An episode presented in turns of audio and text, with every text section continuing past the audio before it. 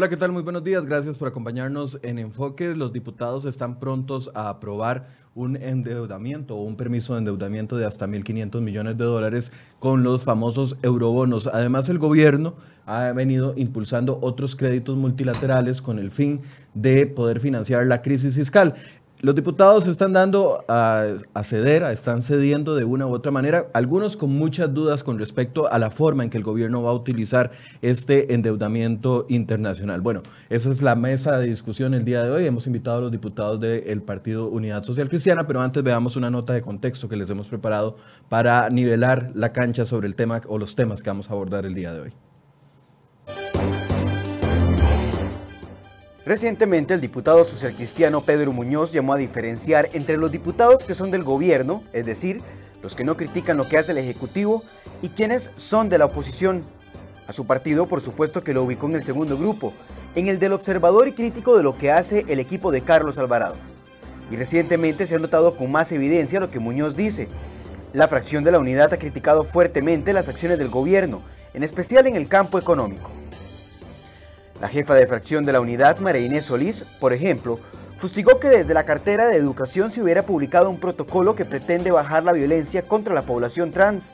También criticó el impulso de la agenda de derechos humanos como el matrimonio igualitario y eutanasia.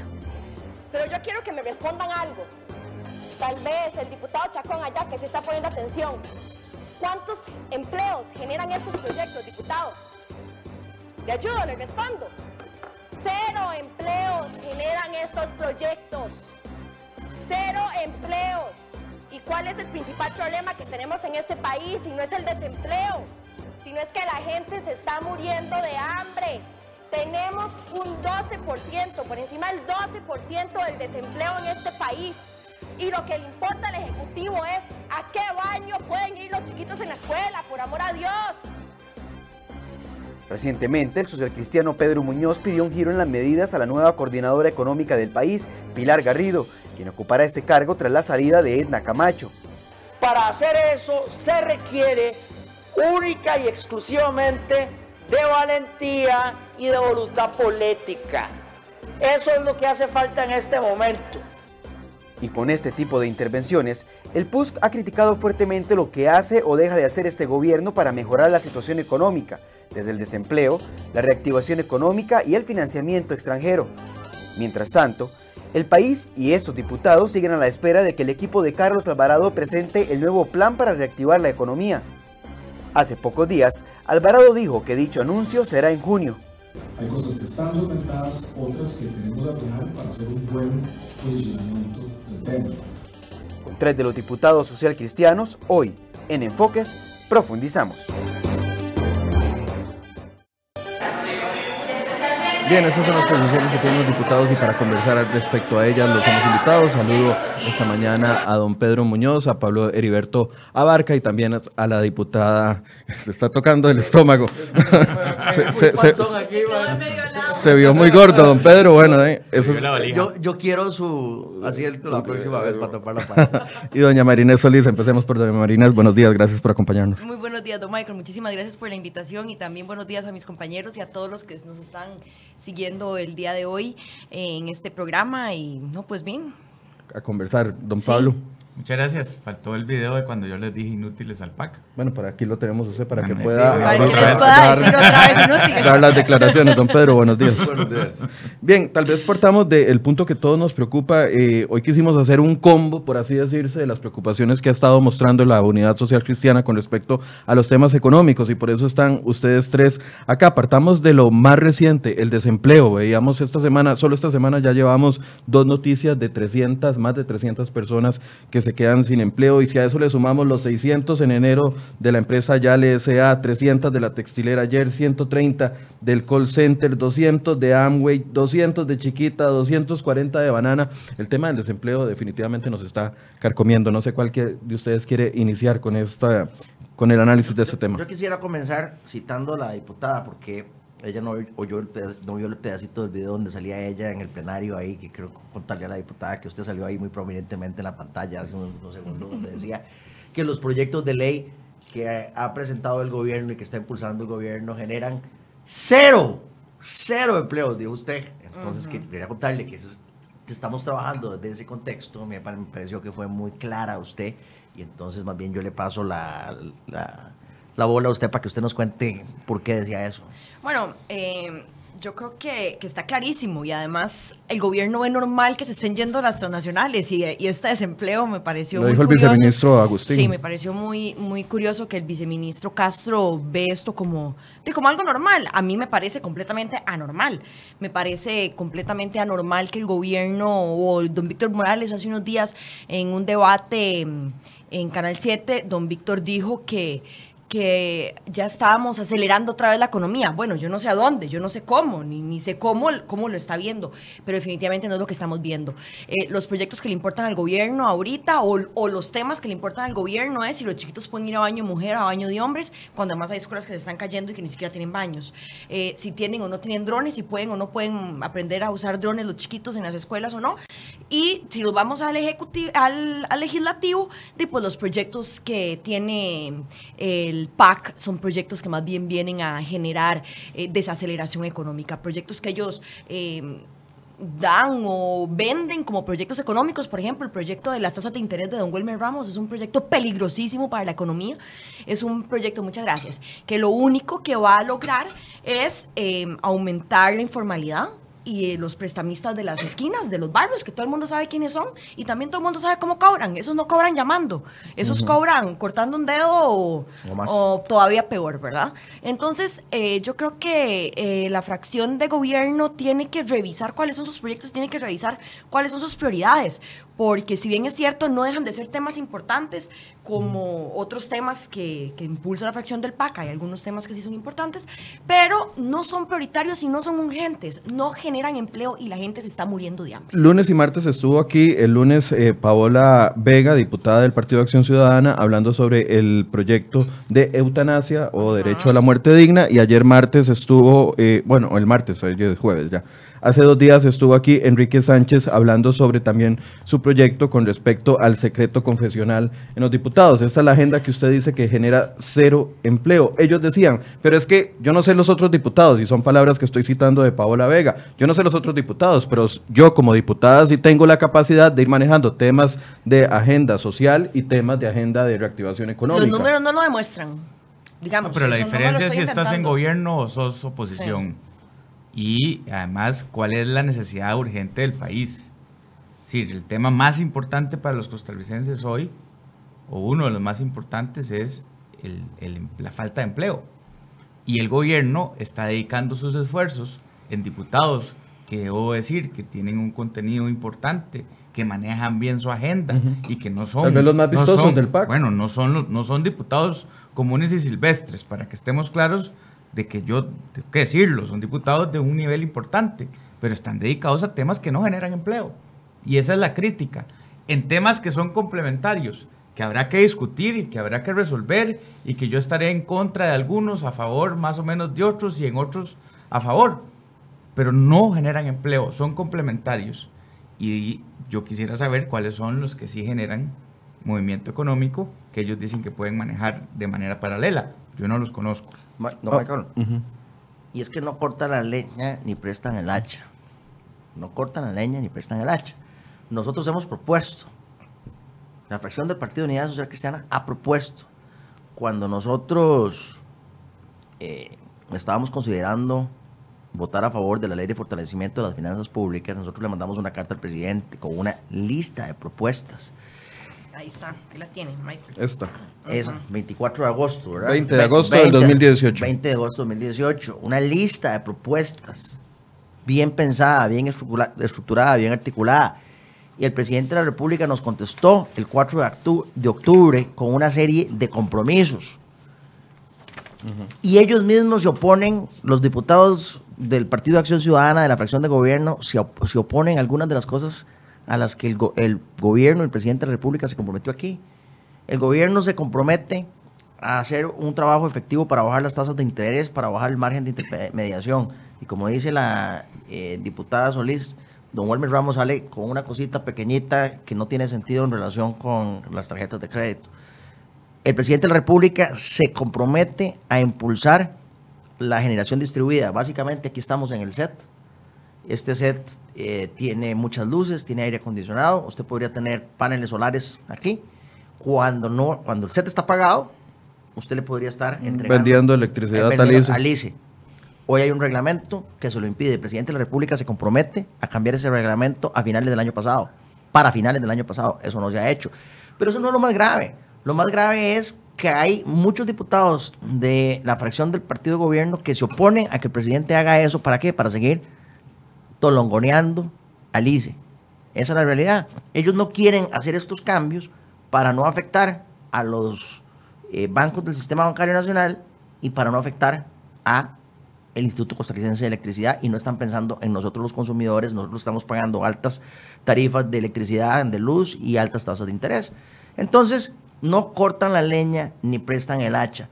Y yo quiero dejar patente que el Partido Unidad Social Cristiana ha propuesto, y usted tiene aquí la carta desde agosto del año pasado, va a ser un año, un año. Algunas de las medidas que veo aquí, bajar el costo del dinero, compromiso con la transparencia y gobernanza del sistema financiero, bajar el costo de la energía, lo que usted mencionaba, bajar el costo de las medicinas, bajar el costo de los alimentos, eliminación de la informalidad, reducción de trámites, educación e inclusión.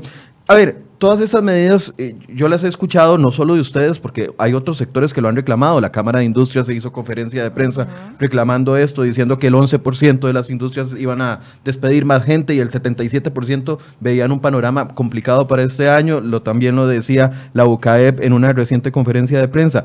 Pero ¿qué tan fácil o difícil es la implementación de estas medidas? Porque a ver, el gobierno se justifica en que son medidas complejas y a largo o, a, a mediano o largo plazo.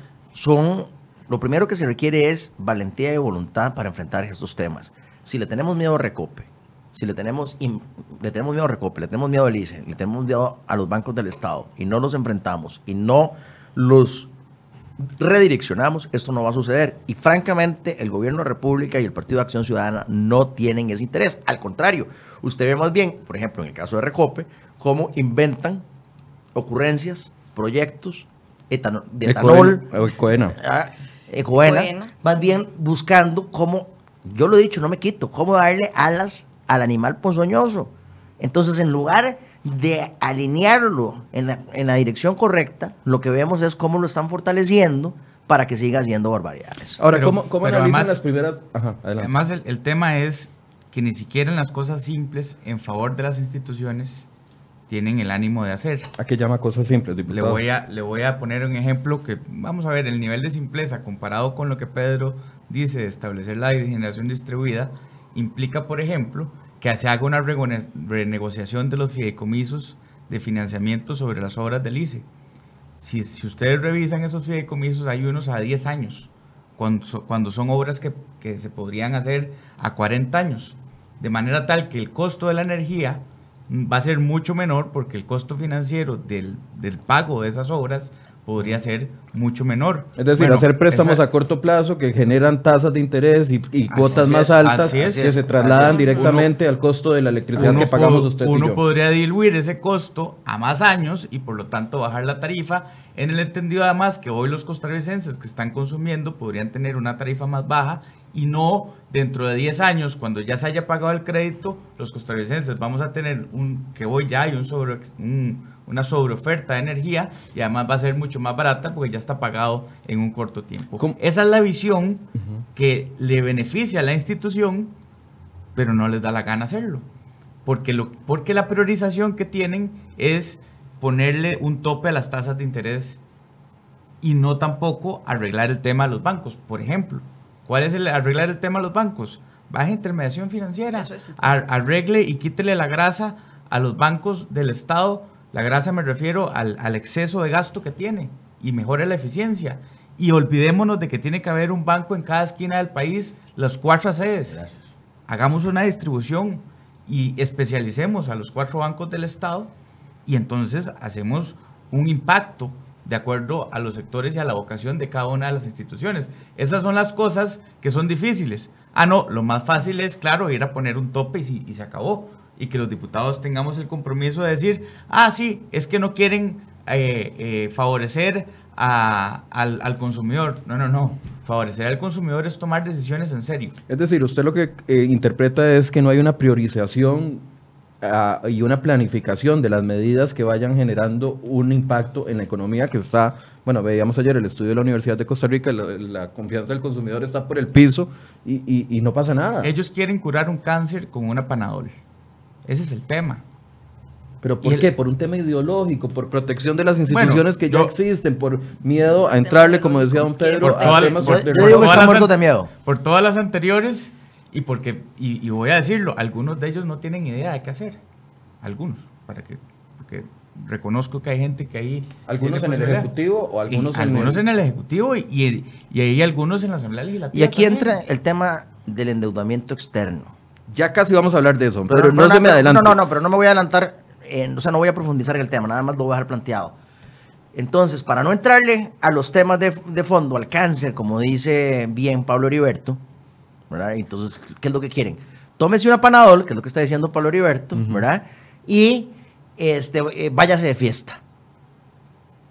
¿Qué significa váyase de fiesta? Eh, el, el endeudamiento externo. Entonces, usted tómese la panadol que se le va a quitar el dolor en este momento. Y se va de fiesta. Se le olvida y el se le olvida, ¿verdad? Y al día siguiente va a amanecer con cáncer. Yo- nada yo- más. Ese, es- ese- Con metástasis y eh, todo. Así es. Ese es el contexto, nada más. Quiero, quiero profundizar en eso, pero antes de caer en eso, quiero hablar de las primeras medidas que anunció el gobierno posterior a la, a la llegada y a, a la discusión fiscal, anterior a la, a la- a la discusión fiscal, donde se anunciaron estas supuestas medidas de reactivación económica, que a ver, son repetidas. El hecho de agilizar trámites en Setena, el hecho de agilizar trámites en... el- es que Pablo se me queda viendo con una cara que no sé, no sé si me va a Que- que golpear o a además son- regañar, ¿verdad? Que fueron compromisos para la reforma fiscal y ahora son compromisos para eurobonos. Claro, pero es que además son repetidas. ¿Cuántas veces hemos escuchado a cuántos Sí. gobiernos hablar de agilización de trámites? Porque es que en realidad la priorización, que es la única priorización que han tenido, era el plan fiscal. Y después de que ya lograron lo que querían, ya. Y fue un trabajo además acabó. que asumió la Todo lo Asamblea demás- Legislativa, ¿verdad? Todo lo demás siguió en función de sus agendas. ¿Cómo catalogan la primera oleada de medidas de gobierno con re- respecto a reactivación económica antes de escuchar fracaso. al presidente? Light, Un fracaso. Light, fracaso. un fracaso. Ante t- tan elocuentes palabras no puedo decir absolutamente nada. Ok.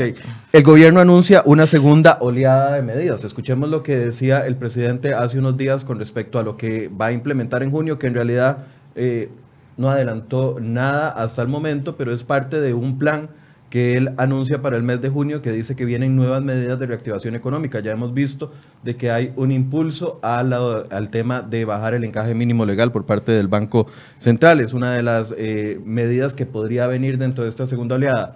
Eh, parece que no lo tenemos todavía listo. Sigamos hablando sobre... Bueno, pero este usted puede bajar ese, ese, ese margen de intermediación, pero si no hace reforma para colocar crédito de verdad, Ajá. lo que hace es que el banco solo gana más utilidades y eso no tiene un, impacto en la población.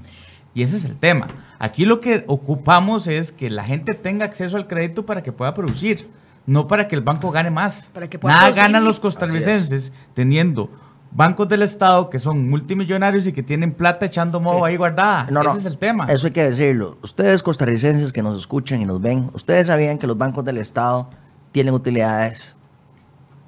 ¿Y a usted le parece lógico que los bancos del Estado tengan utilidades? O le hago, otra pregunta a los costarricenses. Usted costarricense que nos escucha y nos ve, ¿usted sabía que los bancos del Estado, digamos el Banco de Costa Rica y el Banco Nacional, han hecho préstamos, cinco o seis préstamos que en cada banco suman 650 o 700 millones de dólares? Es decir, en cinco o seis préstamos el banco presta 650, 700 millones y no le presta al pequeño y al mediano.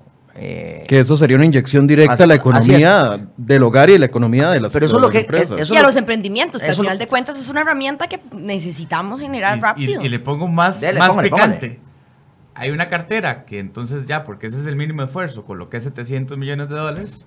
Y el resto que me queda es tarjetas de crédito y vehículos que se los tiran a uno encima. Con unas Para producir no hay manera. Que además ya Para no, ya no está el manera. ambiente, porque antes la gente tenía mayor acceso a crédito para, para este tipo de cosas. Ya el ambiente económico no está para eso. Ahora sí, escuchemos al presidente con respecto a la segunda oleada de medidas que dice que va a anunciar él en junio próximo, en unos días. Bueno, eso ya sería adelantar la materia de, de los anuncios o lo que se va a hacer. Hay cosas que están solventadas, otras que queremos afinar para hacer un buen posicionamiento del tema. Eh, importante una vez que se ha anunciado el nuevo rol de doña Edna, es una materia que eh, reactivación asumirá don André Garnier, pero sí eh, el énfasis será que don André coordinará, pero hay acciones que van desde Banco Central, a mismo tema de obras públicas, su inversión, los temas bancarios, los temas de tramitología, los temas regionales, es decir, tiene que ser un abordaje de muchas dimensiones reactivación económica y principalmente el empleo y el crecimiento no depende de una sola acción, en un solo momento. Depende de varias acciones y de que como país, y ahí hablo no solo gobierno, como país, sector privado, ciudadanía, empujemos hacia el crecimiento. El crecimiento lo que es es una suma de, de las acciones de muchos actores, el sector privado, las acciones correctas y las señales correctas del gobierno y una ciudadanía que, y los hogares que confían para también entrar en ciertas inversiones o en ciertos, en ciertos proyectos. Bueno. No, adelanta el presidente qué es lo que va a anunciar ahora en los próximos meses, pero más allá de eso, cuando ha estado la ministra de Hacienda sentada acá, cuando ha estado doña Edna Camacho, que estuvo la semana anterior acá sentada, y uno pregunta por medidas concretas de reactivación económica o medidas concretas para lucha de desempleo, nos dicen, es que la, la, es un mix, como decía el presidente, de acciones, poquitas, pequeñitas, tímidas, le agregaría yo, que van a generar un impacto a, mediano y largo plazo. ¿Existe esa receta? Si no, si no se bajan las energías, el precio de la energía, si no se baja el precio de las tasas de interés, no importa lo que usted haga. Así de sencillo.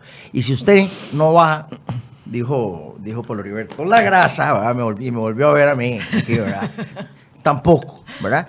Entonces, son tres cosas que tienen que suceder para devolverle la confianza a los inversionistas y a los consumidores.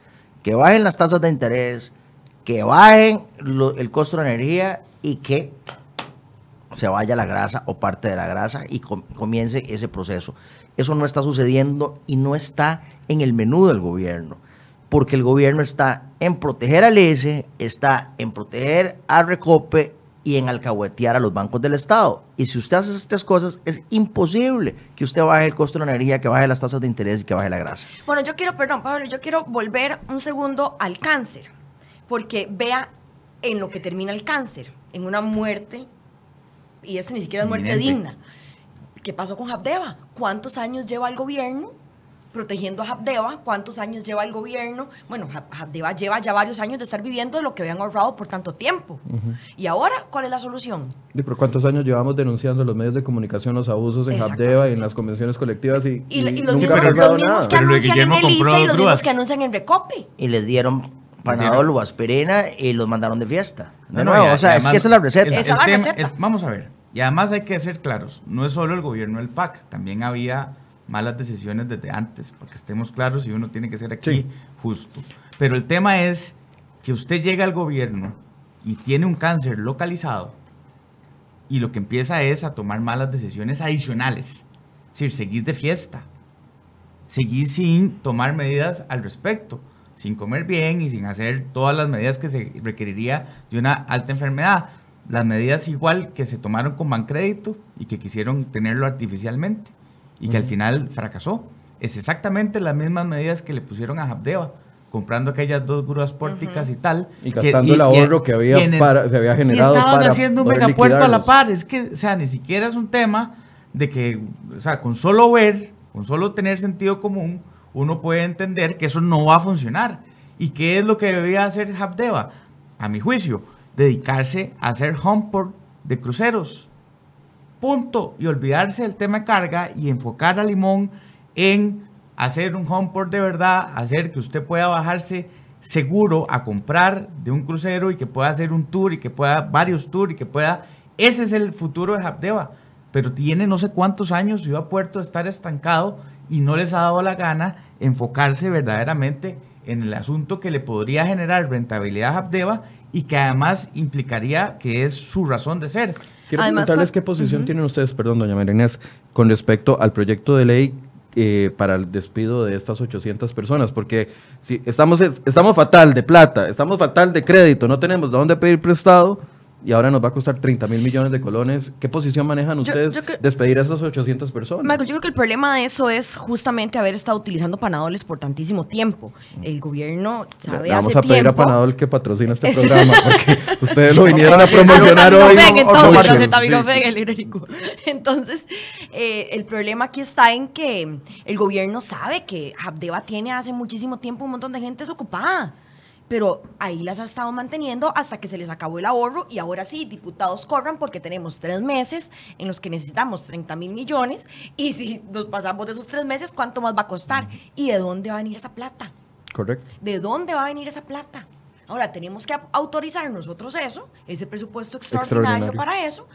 El De- tercero es este, extraordinario. Sí. Sí, el tercero extraordinario. De 30 mil millones para darle un respiro adicional a Habdeba, despidiendo en Limón, donde las, las tasas de desempleo son enormes, casi 900 personas. Bueno, las estás despidiendo en condiciones también que son. Sí, pero ¿cuánto poco- les va a durar? Porque ¿cuánto De- van a poder acomodar? De, acuerdo, poder pero acomodar? otra vez, entonces ahí el tema es que esa es la solución para arreglar el tema Habdeba. Si no va a seguir costando eso, estoy de acuerdo. y esa decisión hay que. Ah, en el caso de ustedes dos apoyarían ese proyecto, entonces. Pues yo estoy- yo Hay que, hay ver que, Usted también, que, don Pedro. que esté bien negociado.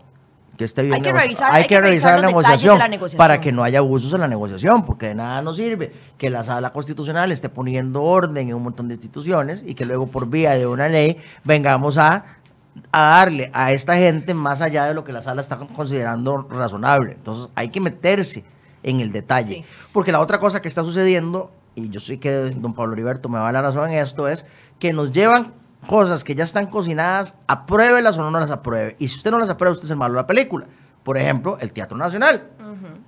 Le llama un paquete, 30 millones, y es tómelo o déjelo. 35. 35, perdón. Tómelo o déjelo, ¿verdad? No, entonces... Sí, ¿Es esto o no es Eh, nada? o, o no es nada. Y nosotros nos ponemos a ver y vemos que hay, de nuevo, hay grasa ahí, hay cosas que no son importantes, hay cosas que no son necesarias, hay no- cosas Que que no son indispensables, pero cuando uno comienza, ah, no, es que no se puede por partes. No se puede por partes, tiene que ser todo o nada. Y entonces, usted es el malo de la película si dice que no, porque usted es un inculto. Don Pablo Heriberto, Porque usted si- es un inculto. No solo eso, Es un porque si, el, porque, si el teatro se quema es su Y culpa. se acaba, el, el teatro se quema de su culpa. Entonces no hay posibilidad. Eso me lo Eh, dijeron a mí con no, no, todas las no, no, palabras. Sí, sí, no, no, yo- yo- a mí no, me lo han no, dicho no, también. No, no, y que, y que si se quemaba era culpa mía. No, culpa de los que han administrado el teatro. Bueno, entonces, entonces, pero esa es la estrategia. Entonces te ponen un paquete de 30 que lleva grasa y te dicen todo o nada. Y si es nada, el malo de la película sí sos vos. Y entonces te chantajean para que sea todo. Eso es lo que yo me temo que nos... Y la misma jugada del Teatro Nacional, Pablo, es lo que yo me temo que nos están haciendo con Hamdeba. Ahí hay un montón de cosas que no deberían ser a la luz de la jurisprudencia, a la luz del el orden que ha querido poner la sala constitucional, pero nos van a decir o todo o nada. Hablemos del endeudamiento de los 1.500 millones de dólares con respecto al tema de los eurobonos que se suma al empréstito del CAF, que son 500 millones de dólares. Por y- ahora. Por ahora, no, porque no, podría no, no. subir hasta 1.100 millones, según lo que les entendí. exactamente. Y 1200. es- Mil doscientos, pero según- 1200 ya porque gastados. nos Es que hemos- aquí no me dejan porque preguntar, nos hemos, Esta porque, nos, mesa, porque nos hemos enterado y no porque nos han dicho efectivamente las condiciones de ese préstamo, lo único que quería decir, porque ni siquiera sabemos, porque no hay, ni claridad tres, ni transparencia. Hay tres. Pero El del el CAF, los procesal. 1.500 millones de, de los eurobonos y se anuncia uno de 350 del BIT que podría estar a- a- adelantándose. Obviamente, por todo lo que hemos conversado, existe una desconfianza por parte no solo de los diputados, sino de los ciudadanos, de cómo se va a invertir ese dinero. Usted lo decía antier en, control político.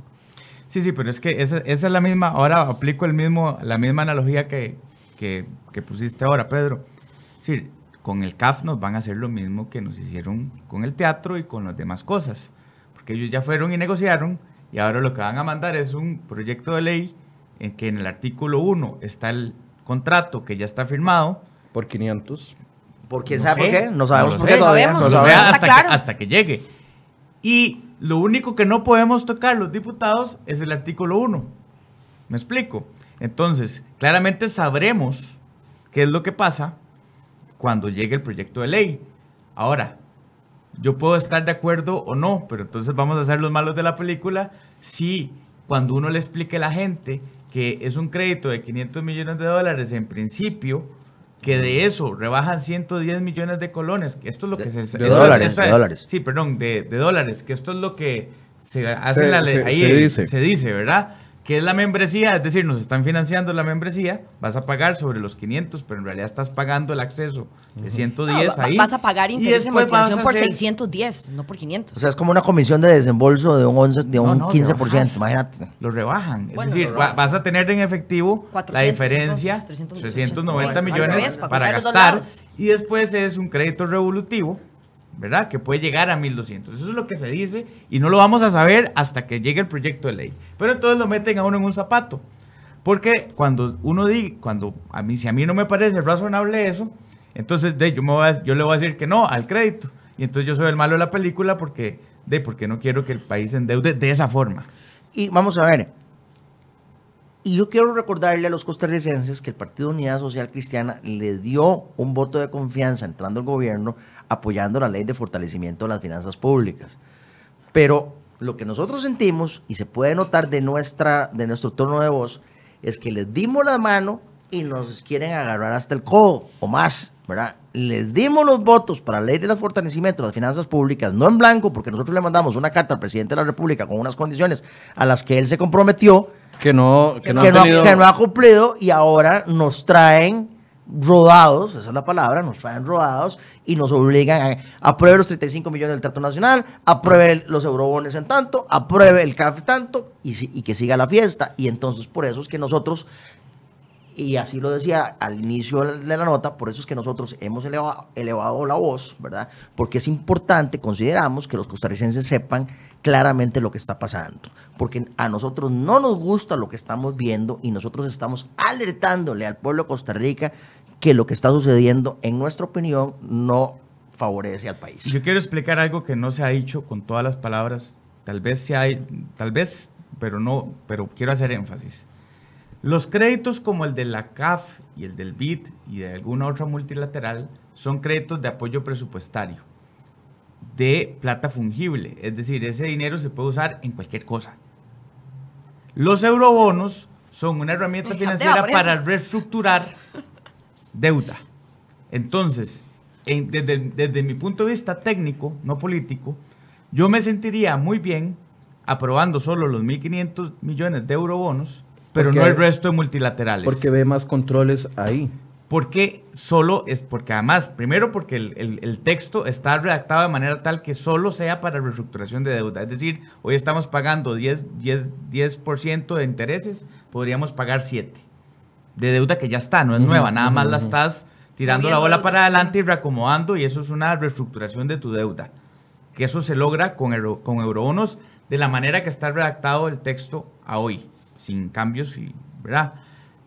Pero los créditos multilaterales, la excusa que siempre ha existido es que esos organismos le piden una serie de controles al gobierno, que en este caso yo no los veo, pero que además implican que esa plata sí se puede usar en gasto corriente. gasto corriente. Así es. Entonces, por eso es que yo he tenido Para pa- una posición... Para pagar la fiesta, o sea, para explicarle a los costarricenses. Sí, que es gasto corriente, es para pagar la fiesta. salarios, todo, todo o, lo que... o tortas, o tortas. Correcto. Entonces, claramente, y, esa es la diferencia entre eurobonos y los créditos multilaterales. Y por eso es que en el texto yo he estado batallando y el diputado Muñoz me apoyó en económicos en ese tema para que fueran ese, digamos, para que cuando la colocación de eurobonos se dé, ya estén presentados los proyectos de, de- de créditos multilaterales a la Asamblea Legislativa. Es decir, de manera tal que podamos saber qué es lo que está pensando el gobierno y cuánto le va a entrar en medidas de, de apoyo presupuestario que puede usar en lo que quiera, ¿verdad? Y entonces ahí sí puede colocar. Pero el crédito Porque del CAF entonces- tendría que pasar por Asamblea Legislativa. Por El, crédito claro. del BID tendría que pasar Claro, por As- claro, Asamblea Legislativa. pero- pero- pero no les not- pueden eh, poner, perdón, los mismos controles que tienen eurobonos para No. que no se vaya a No, gastar. no, no, de- porque ya viene negociado, es como No. lo del Teatro Nacional y que te dice, tómelo, déjelo. Es lo que le expliqué. En el artículo 1 yo no me puedo meter. Le puedo poner todos los controles que usted quiere que nos den informes. Pero por eso yo he insistido en la viabilidad correcta técnicamente de eurobonos y no de los créditos multilaterales, porque ahí los diputados no vamos a tener ningún control. Doña Marínez piensa igual. Sí, claro, ¿no? Y además, volviendo al cáncer de Habdeba, la gran pregunta es, esto, ¿esta plata va a ser para financiar Habdeba, por ejemplo? Eso o cualquier otra y- cosa. Eso o cualquier otra torta. De hecho, yo creo que usted le preguntó, ¿verdad, Marínez, a la, a la ministra que dónde iba a salir la plata y la ministra no le contestó. No. Y usted se lo preguntó reiteradamente. Varias veces. Entonces, eh, ¿qué vemos? Falta de voluntad y de valentía para hacer las reformas estructurales para enfrentar el cáncer. Vemos medidas pequeñitas, acetaminofén, para no decir ninguna Sí, marca. sí, por favor, ya. Y, Suficiente. y vemos, y vemos una, una, una, unos proveedores que están eh, llevando eh, bebidas y alimentos para, la- para un fiestón, ¿verdad? Para que continúe el fiestón. Eso es lo que estamos viendo.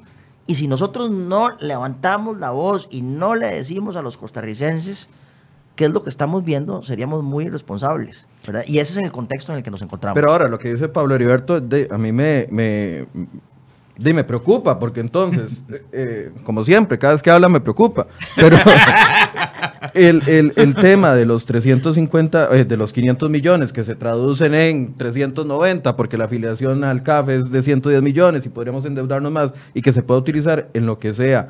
Y si es eso, no es nada, entonces el problema de financiamiento va a seguir durante este año. Este es el porque tema, Eurobonos es decir, no soluciona Yo, yo estoy introduciendo al debate una cosa que no me parece se estaba discutiendo y es eso, que los créditos multilaterales el gobierno los puede usar en lo que les dé la gana. Por eso, ¿y qué se puede hacer si no pueden tocar el artículo quiero- 1 pero, pero además quiero decirle otra cosa. El gobierno No quería que nosotros aprobáramos los eurobonos en abril y no contarnos nada, nada, nada, nada del cuento de los, pre- de los préstamos con las multilaterales. Eso lo pensaban dejar para mayo, para junio. Y además, para ¿Verdad? abril, Eso- el ese- texto era 2.500, ¿verdad? Ah, y el- no, Ujú, el- el- correcto. exactamente. Entonces, esa Bueno, bajo- pero sí tenía condiciones de, Claro, de ponerlas pero, no- en la mesa. pero lo- yo, yo me estoy refiriendo es a la falta de transparencia. Y es- ellos estaban manejando los tiempos. Nosotros sacamos 2.500 ahora en abril, no les decimos nada sobre, sobre lo otro que viene y lo otro se lo decimos más adelante. O sea, nos traen rodados. Nos traen rodados. Ahora, hay garantías tan sólidas en los eurobonos, porque yo lo vi a usted hace tres días o dos días, no sé cuándo fue la comisión de económicos que se, que se aprobó el, la, por mayoría el dictamen de los 1.500 millones y a usted le rechazaron como cinco mociones, donde pretendía que hubiese mayores controles Yo ya se iba a gastar a perder. a los esa- 1.500 esa- millones esa- de dólares. Esa parte está bien. No, le voy a decir, la garantía más grande es que son solo 1.500 y que si quieren más van a tener que venir el año entrante a pedir la, una, una, una, una, eh, autorización adicional. ¿Y qué van Lo a tener que presentar cuando pidan esa segunda autorización? Lo que nosotros les pidamos en el momento. Que es solo la regla fiscal, el cumplimiento de la regla No, no, fiscal. yo creo que nosotros vamos a poder, yo espero que nosotros podamos, volviendo al tema del cáncer y de la medicina del cáncer, que nosotros podamos exigirle que se haya tomado la medicina del cáncer necesaria, ¿verdad? Eso es lo que nosotros ne- tenemos que exigir ahora para aprobar incluso eurobonos, porque también hay que decirlo, que el hecho de que ya hayan salido 1.500 millones de eurobonos de la comisión no significa que, en automática, en automático el Partido Unidad Social Cristiana vaya a votar los eurobonos en el, en el plenario. Nosotros insistimos en la medicina estructural. Si no hacemos la si no nos tomamos la medicina estructural, no vamos a salir de este problema. Y aquí lo que vemos es una gran reticencia, un gran miedo, una gran falta de voluntad pa- para entrarle a la medida estructural. El gobierno lo que está buscando es cómo patear la bola para adelante. Ahora, con respecto a los créditos, aquí mi compañero Luis eh, Valverde, que le ha dado seguimiento a la ejecución de ya créditos aprobados desde hace muchos años, cuando uno ve, por ejemplo, créditos otorgados a la AIA que tienen un 0% de ejecución, créditos aprobados al MOP que tienen 0% también, al COMEX 0% de ejecución, uno dice, entonces, ¿para qué vamos a seguir comprometiéndonos a tener créditos por los que nos cuesta pagar intereses y que las instituciones Es- no ejecutan? Pero esos préstamos son distintos. Esos préstamos que no se ejecutan son porque son para hacer proyectos específicos que requieren brete, que requieren ejecución, ¿verdad? E- Es, el AIA está para hacer un acueducto, ¿verdad? Entonces, como dice bien Pablo Heriberto, hay inutilidad. En virtud de la inutilidad no pueden ni siquiera ir a pedir la plata porque tienen que ejecutarlo, tienen que bretear. Estos otros son para pagar, la Carta fie- abierta. pa' pagar la fiesta. Vamos a ver, es la diferencia entre pedir un préstamo en un banco para un proyecto productivo o pasar la tarjeta.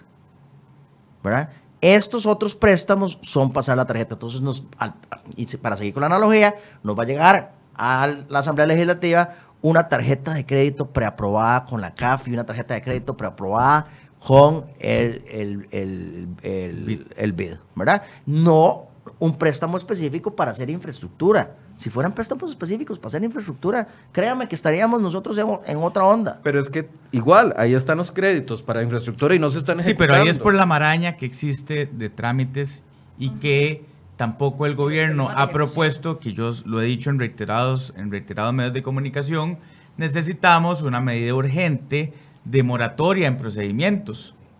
Sí, el país no va a tener un daño ambiental porque se haga una carretera que ya esa carretera está, existe. Es decir, que se amplía cuatro carriles, una carretera que hoy es de dos, déjeme decirle que no va a haber, ni, o sea, no, va- no le va a pasar nada al ambiente por eso.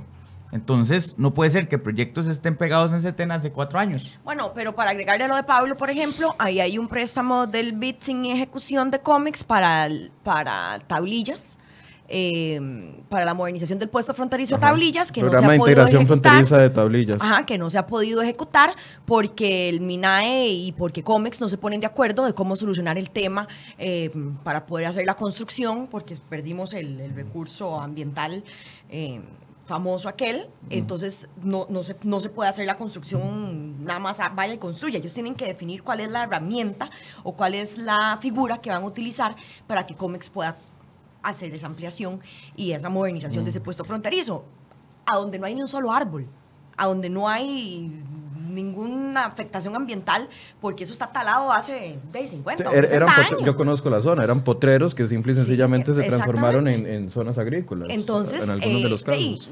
la inutilidad tiene ese préstamo sin ejecución. Claro, pero a ojos de ustedes hacen la diferenciación, pero a ojos de costarricenses, eh, de los que de los de a pie, decimos, de, eh, tenemos ahí un montón de créditos sin ejecutar, no tienen capacidad de ejecutarlos, nos están pidiendo que nos endeudemos más, vamos a pagar intereses por esos nuevos de- eh, deudas y, y, y parte sin novedad. Sí, pero es que el tema, vamos a ver, y, y Pedro hace la diferencia muy bien, esos créditos que están ahí están para una cosa específica y no se puede cambiar. Ya de todas maneras están aprobados. Lo que yo esperaría es que haya un proyecto de ley para que una serie de proyectos no cumplan con una serie de requisitos y que la Asamblea Legislativa pueda autorizar Y así no no tener viabilidad ambiental en tal y tal y tal y tal. Por ejemplo, es muy radical, suena muy radical. Eso no se lo van a a usted No, nunca. ya, bueno, bueno, pero entonces seguimos ahí esperando hasta que de, Setena resuelva. ¿O por qué no transformamos Setena y quitamos la plenaria? Y le ponemos una carátula a cada proyecto con un seguimiento a tiempos. Porque los tiempos ahí sí están claros, nada más que no los cumplen. Entonces abramos los procedimientos administrativos a los funcionarios que atrasan. O sea, vamos a ver, yo creo que cuando uno tiene un problema en su casa, eh, empieza a tomar medidas para corregir las cosas. Pero si no hace ninguna, y lo que hace es que siempre le van a conseguir plata en algún lado, de ahí nunca va a, a resolver la fuga eh, general de recursos que existen. A- al mejor estilo de cuando an- a veces en redes sociales analizamos un tema y lo analizamos muy superficialmente. Hace unos días se dio una discusión con respecto a los locales vacíos. Locales vacíos en el centro de San José, locales vacíos en, en centros comerciales. Entonces muchos eh, partidarios de en San diferentes... Carlos, eh, en Guatuso, Bueno, en Pérez de Celedón, en Guapiles, en todo el país. Se burlaban, correcto, se burlaban porque decían que los locales vacíos no son un indicativo del el tema de la reactivación Bueno, la económica gente no sabe de nada. Pero, por ejemplo, vea, hay un argumento en el tema del teatro que es que urge sacar la parte administrativa del teatro. Entonces van a hacer un edificio de ocho pisos con un túnel de acceso por debajo para llegar al, al- al- al nuevo edificio. Al del frente. Y hay sí. un montón de edificios del mismo gobierno incluso que tienen espacios o de la empresa privada que de todas maneras es más barato alquilar por ahora mientras, mientras tanto, mientras se queda así, decía mi abuelo, y, y- y no resolver. O sea, es que hay maneras distintas de resolver y uno no tiene que abordar los problemas solo con lo más fácil, pida, pida prestado. Ese es, el, ese es el punto. Y al final, los que, los que están pagando esa fiesta y los que siguen en el desorden es el Estado y los costarricenses poniendo. Estas garantía. medidas que ustedes proponen sobre el tema de las tasas de interés, sobre el costo de la energía y las otras que le habían dado en la carta al presidente, ¿creen que generarían un impacto a corto plazo? Sí, sin lugar a dudas. No hay nada que vaya más a la vena que las tasas de interés y la energía. ¿Por qué? Porque entonces usted en lugar de pagarle tanto al banco, usted va a tener plata en su bolsa que usted va a poder invertir o gastar. En lugar de pagarle al ICE, usted va a tener plata en la bolsa que usted va a poder invertir o gastar. En lugar de meterle plan- plata al tanque de gasolina es plata en la bolsa que usted va a poder invertir o gastar. No hay nada que vaya más a la vena que esas tres cosas. Es lo más de corto plazo, porque va a impactar directamente su flujo de caja y el flujo de caja de todos los costarricenses. No hay nada más de corto plazo. Es, aquí, de un solo. Hablemos un poco de lo que va a pasar a partir del primero de julio, porque ya mucha gente está preocupada con la incorporación del tema del IVA. Y eh, a mí me hace gracia porque dicen, no, la mayoría de gente va a estar eh, exenta, por ejemplo, del costo de la electricidad, porque son 280 kilowatts. Cuando uno se da cuenta, 280 kilowatts se los consume uno solo, viviendo solo en el apartamento. La preocupación de los costarricenses a partir del primero de julio se va a, a exacerbar. ¿Qué le pueden decir ustedes a ellos? A los costarricenses yo les digo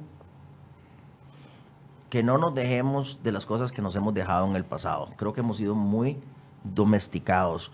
Nos acostumbramos a pagar ener- pagarle energía cara al ICE. Nos acostumbramos a pagarle gasolina cara a Recope.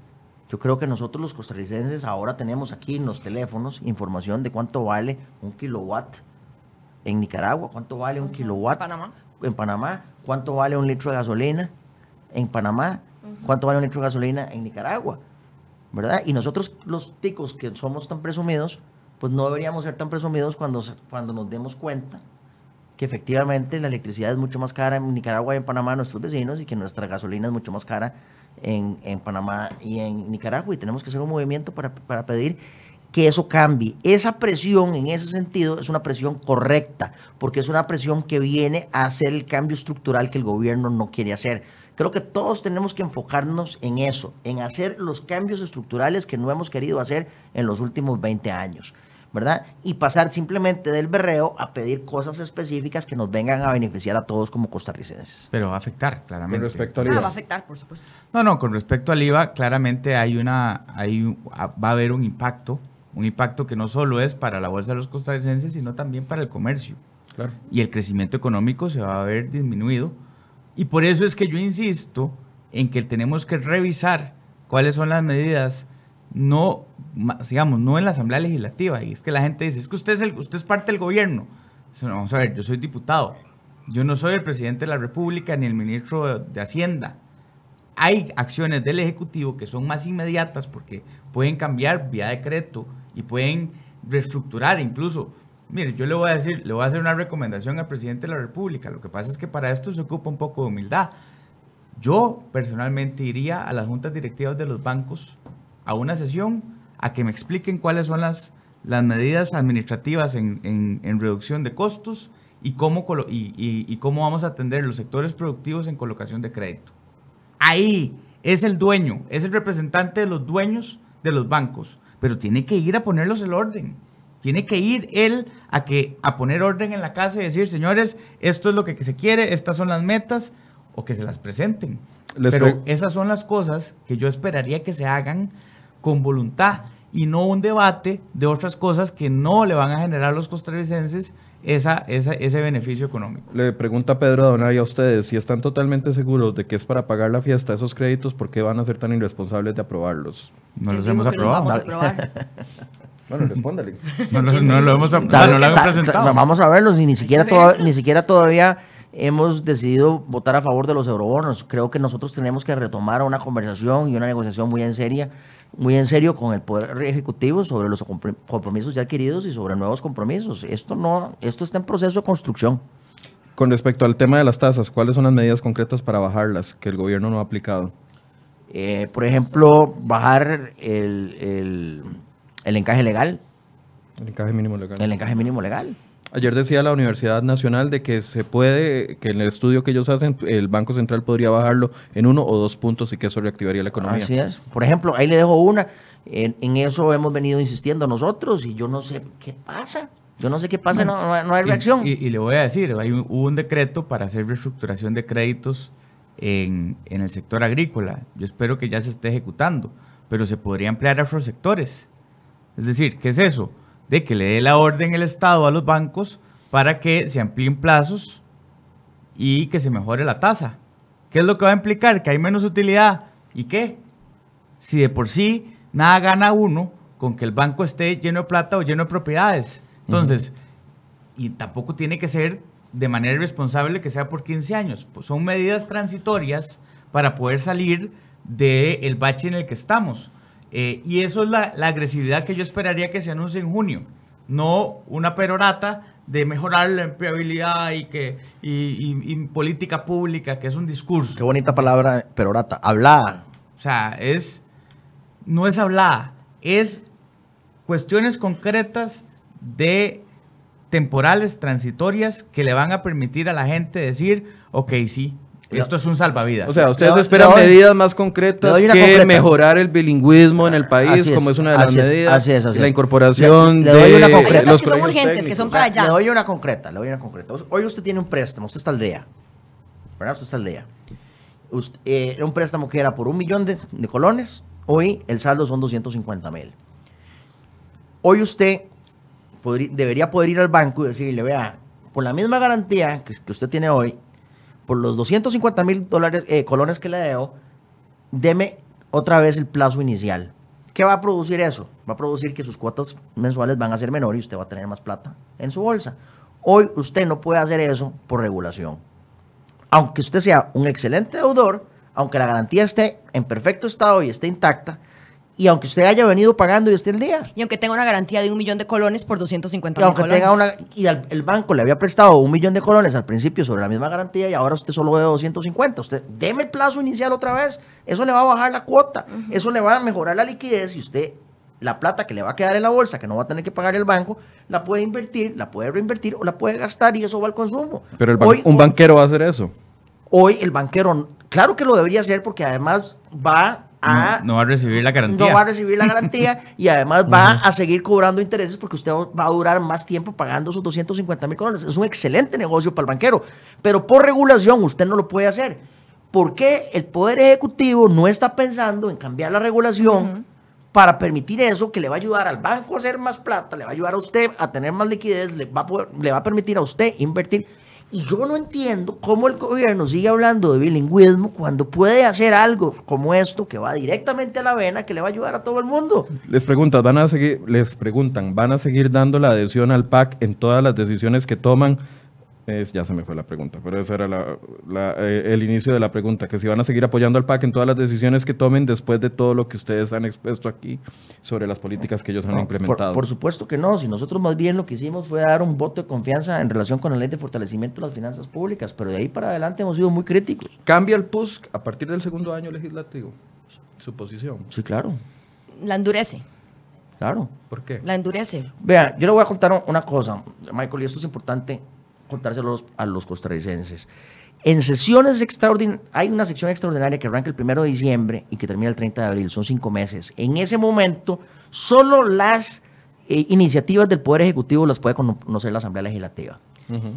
Tuvimos unas sesiones extraordinarias tétricas, terribles, donde no hubo prioridad para empujar el empleo y el, y el desarrollo de este país los hubo dos comisiones que no sesionaban del todo. Hubo no comisiones había, no había ni siquiera convocatoria. No había ni siquiera convocatoria. Y en plenario se aprobaron dos leyes, una reforma del reglamento legislativo y una ley de armas que, como eh, utilizando las palabras de mi compañera diputada, generan cero empleos.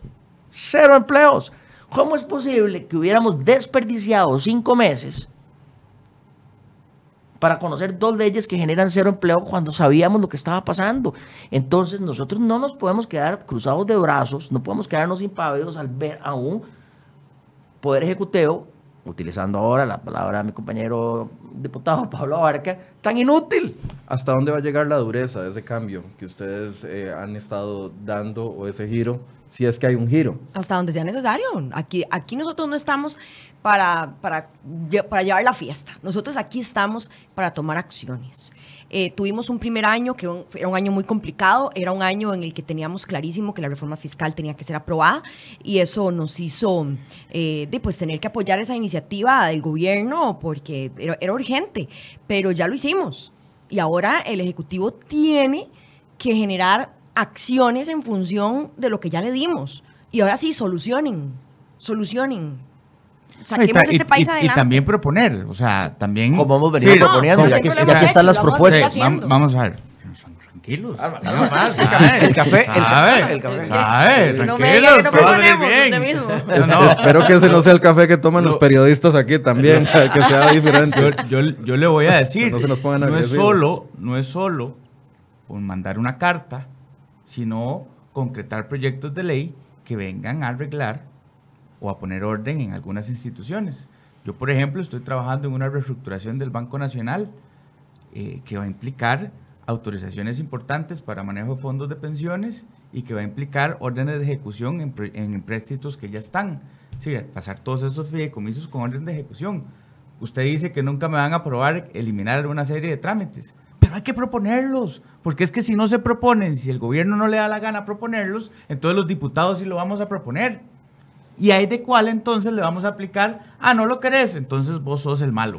Pero Y ustedes tienen tema. una ventaja que no tienen los otros partidos de oposición. Tienen a PISA dentro del gobierno. Se los recetan todos los días esto. Bueno, lo Todos que pasa es que lo es, es- eso, es, eso es una realidad que es innegable, pero yo no gano nada con eso si el gobierno no actúa en consecuencia y toma las medidas. Lo, que es, lo único que genera es que se le paga el salario a don Rodolfo. Nada más, pero ese no es el tema. El tema es si, si se concreta agenda y si hay cambio estructural propuesto por el gobierno, nosotros vamos a estar ahí. Ah, Pero usted me dice, Si ese no, es el que- tema, pero uno esperaría que teniendo a PISA ahí los proyectos y la voz de ustedes se escuche al menos con un poquito más fuerte. Lo que, lo que pasa, lo que pasa ¿o es que no? Pisa tiene un jefe, don Michael. Pisa tiene un jefe y es el presidente de la República. Ese es el rey del ajedrez. Y él es el que, el que decide y tiene todo ese resto de peones, que todos los demás son peones, que, los, que tienen que seguir las indicaciones de él para que ese ajedrez funcione. Entonces, no, no ellos genera ninguna ventaja competitiva a ustedes ser parte de un gobierno de unidad. No, no, a ver, lo que, lo que pasa es que uno... esto, es una, esto es una pregunta muy política y eh, tiene que ser, le voy a hacer una, una respuesta que es políticamente incorrecta. Rodolfo está en su condición personal y los diputados y diputadas desde el día uno dejamos claro que no estábamos pegados a esa condición personal y la institucionalidad del partido no está pegada a esa decisión de don Rodolfo Pisa y, algunos otros compañeros. Es decir, hay una diferencia sustancial entre la agenda de la fracción y la agenda a la que se comprometió Rodolfo Pisa en su condición personal. Que la respetamos y que eso, digamos, colocó un poquito hacia el centro la agenda del, del Partido de Acción Ciudadana. Pero nada más. Eso no quita que nos supeditemos a esa agenda y no quita que nos dé ventaja para imponer o, o para gestionar nuestra agenda hacia ellos. Solo, solo le voy a agregar que esos compromisos se llaman PIS Alvarado, no se llaman PUS PAC. O sea, el PUS no aparece dentro de esos compromisos. Esos son compromisos PIS Alvarado. El hecho de que vayan saliendo ya, bueno, doña Edna se va, que es parte de- del, del equipo económico del presidente Alvarado, equipo que muchas personas habían eh, aplaudido y se dice que don Rodolfo se va a ir en los próximos días. ¿Temen un giro en la política económica que ha llevado el gobierno eh, durante este primer año de, eh, administrativo? Ya me decir desventaja. ¿Cuál, cuál- cuál política económica? Eso es lo que, eso es lo que no veo. Al contrario, o sea, yo quiero darle el beneficio de la duda a doña Pilar. No quiero salarla, ojalá venga con nuevos breos. Pero doña Pilar eh, ideológicamente no es parecida Bueno, ni siquiera a doña Bueno, Edna. Pero quisiera darle el beneficio de la duda a la, a la señora. Estamos hablando de Pilar Garrido, eh, ministra de Planificación, que asumirá las funciones que tenía doña Edna Así en es, materia económica. le- Depende de lo que anuncien. Vamos a ver, o sea, ¿por qué vamos a, a salarla? Eh, No, no, no, no la salemos. Hay- que ver qué es lo que van a ojalá, anunciar. ojalá nos sorprenda, ojalá. Y créanos que si nosotros estamos complacidos, no vamos a ser mezquinos en la utilización de adjetivos. Ojalá, ojalá sea positivo. Y aquí lo que queremos es que funcione, no que no funcione. Bien, quiero darles un minuto a cada uno para que hagan una conclusión al- respecto al tema del día de hoy. Bueno, eh, el, el mismo llamado que hemos estado haciendo desde primero de mayo de 2018, que es la urgencia de la reactivación económica, la generación de empleo. Los costarricenses están muriendo de hambre, los costarricenses están quedando sin trabajo, cada vez están yendo más transnacionales y eso no es normal. Al contrario, deberíamos estar siendo lo suficientemente atractivos para tener más inversión extranjera en nuestro país. Priorización, priorización, priorización. Eso es lo que requiere el gobierno de la República, eso es lo que la Asamblea Legislativa está dispuesta a responder y si ellos priorizan bien, no en temas complementarios que no niego que podrían hacerse en paralelo, pero que enfoquen en lo esencial, en lo que lo urge a los costarricenses, ahí van a tener a una fracción seria colaborando. Don Pedro. Queremos construir, queremos construir sobre bases sólidas, que se haya priorizado. Nosotros estamos para ayudar, no estamos aquí para oponernos por oponernos, pero queremos una conversación seria, queremos transparencia, porque también la otra cosa que ha sucedido es que nos han contado medias verdades. Entonces nosotros estamos aquí para construir, pero queremos una negociación seria sobre transparente y, no tenemos ningún problema para empujar este país para adelante. Bien, les agradezco mucho el tiempo a, los tres. Eh, nada más comunicarles que nosotros invitamos, eh, ya fuera vía telefónica o aquí en el set, a eh, miembros del Partido Unidad Social Cristiana, perdón, del Partido Acción Ciudadana. Esto no fue bullying. Fue un no desliz mío. No, lo podríamos tomar de esa manera. No lo tomen a mal. Sabíamos que hace un error. Miembros del Partido Acción Ciudadana, invitamos a don Víctor Morales Mora para que estuviera acá sentado. Dijo que no podía participar, que vendría en unos días a hablar sobre el tema y le pedimos ayer reacciones a varios diputados de Acción Ciudadana con respecto a las posiciones que ya habían mostrado los eh, diputados del PUS. Sin embargo, no logramos obtener esas reacciones. Nos dijeron que era imposible obtener esas reacciones. Al contrario, nosotros invítenos, nosotros venimos siempre. Bien, muchísimas gracias entonces a ustedes tres por estar acá. Los vamos a invitar, le vamos a tomar la palabra a don Pedro. Ya Pablo ha estado aquí en dos ocasiones y les agradecemos mucho su compañía. Mañana a las 8 con más de Enfoques. Buenos días.